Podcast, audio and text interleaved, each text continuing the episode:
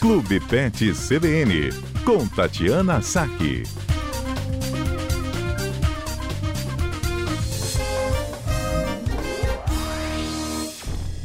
Olá, Tati Saque, bem-vinda, boa tarde.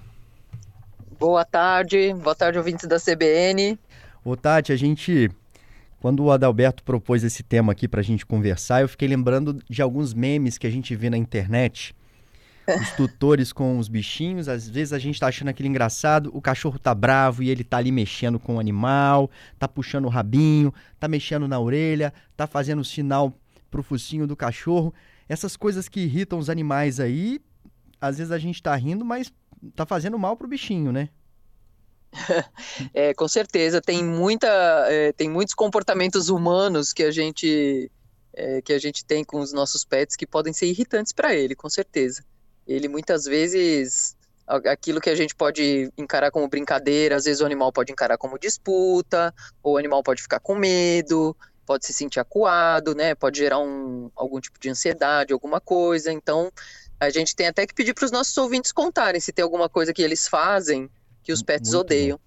Muito bom. Enquanto eles vão contando para a gente, a gente vai bater nesse papo. Ô, Tati, é, esses comportamentos aí, o bichinho fica irritado. E aí você encheu ele de roupinha, você está fazendo gracinha, está irritando o animal. Essa irritação ela é momentânea ou ele também pode desenvolver uma agressividade que vai continuar, desenvolver uma série de, de comportamentos aí que vão ser ruins para ele e também para o pessoal da casa, para quem está no entorno?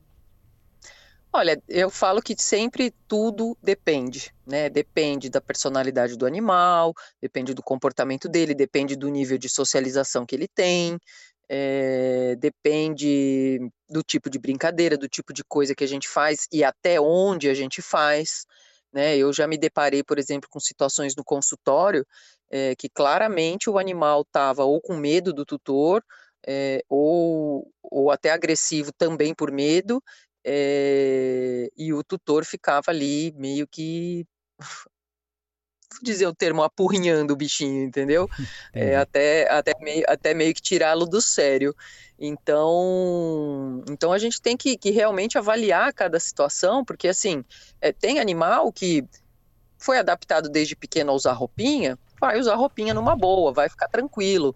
Agora, tem animal que nunca usou uma roupinha, você pode colocar uma roupinha nele e ele virar estátua, né? Ele odiar, ele ficar ali até, inclusive, como é que se diz? É... Ele brinca de estátua, literalmente, fica parado, travado, não se mexe, fica, fica bem desconfortável, né? Então, isso, acho que a roupinha é um, é um exemplo é, bem clássico, assim, que, que incomoda os pets. Tati, que pode incomodar. Aqui, outro comportamento que eu sempre vejo por muitos tutores é aquele tutor que pega ali o pet no colo, fica tentando esfregar o rosto nele, dá um beijinho ali, uma coisa mostrando até carinho, afeto, né, por parte do tutor. Aí eu fico pensando também, será que esse comportamento não pode estar ali de alguma maneira também é, prejudicando o pet ali, essa, essa sensibilidade ali, essa, essa, esse comportamento que talvez pode ser um pouco invasivo aí? Pode ser, pode ser, assim, os gatos, por exemplo, eu falo que é o comportamento Felícia, não sei se, se, uhum. se, quem, quem lembra da Felícia, que era um personagem de desenho animado que vivia esmagando todos os bichos que ela encontrava. Né? Esmagando né? e falando, né, Tati? Eu vou te amar, eu vou te Isso, abraçar. exatamente, exatamente. O bichinho não aguentava, bicho, Felícia.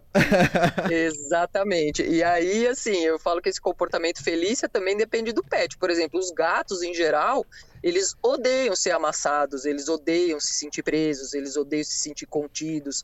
Você chegar muito perto da cara deles, para eles não gostam.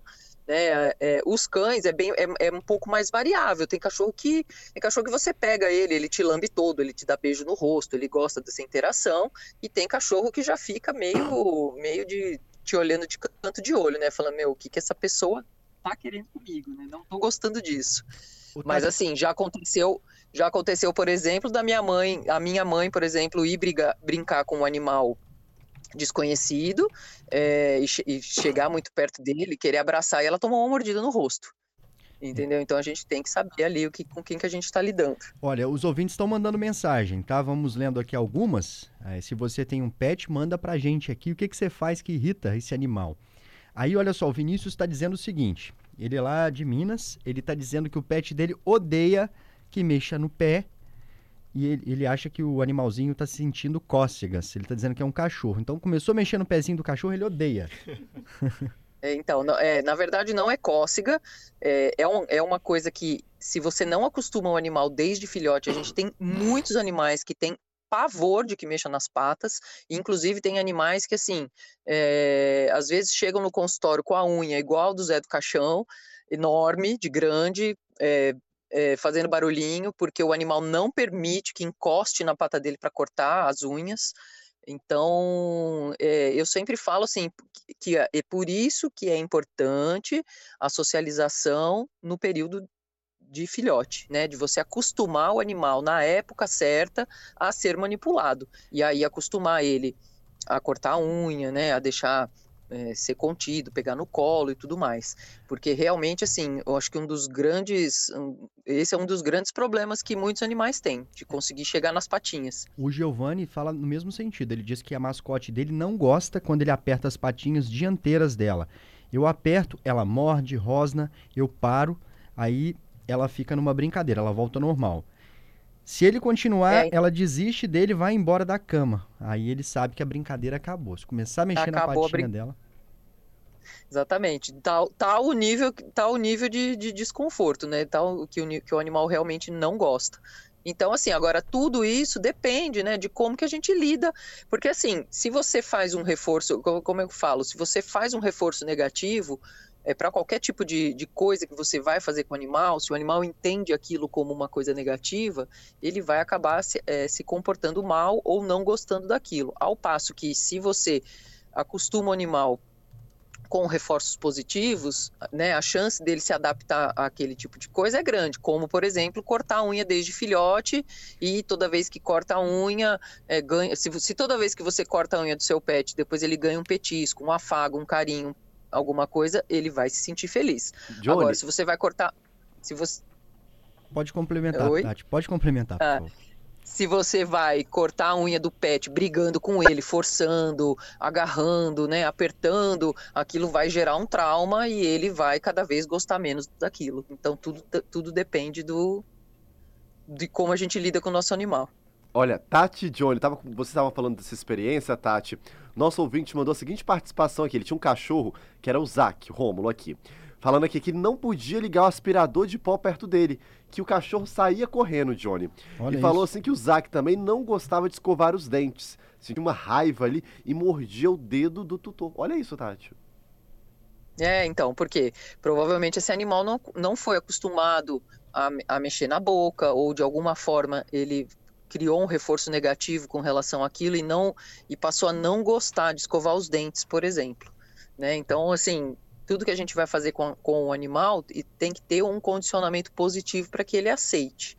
Né? Agora, tem coisas que ele realmente pode ser. Aí, dependendo da personalidade do animal, pode ser que por mais que você haja da forma correta, ele realmente não goste daquilo por nada. Tati, obrigado pela participação, viu? A gente já está chegando aqui ao fim do programa e esperamos você na próxima quarta-feira. Eu que agradeço. Até a próxima quarta.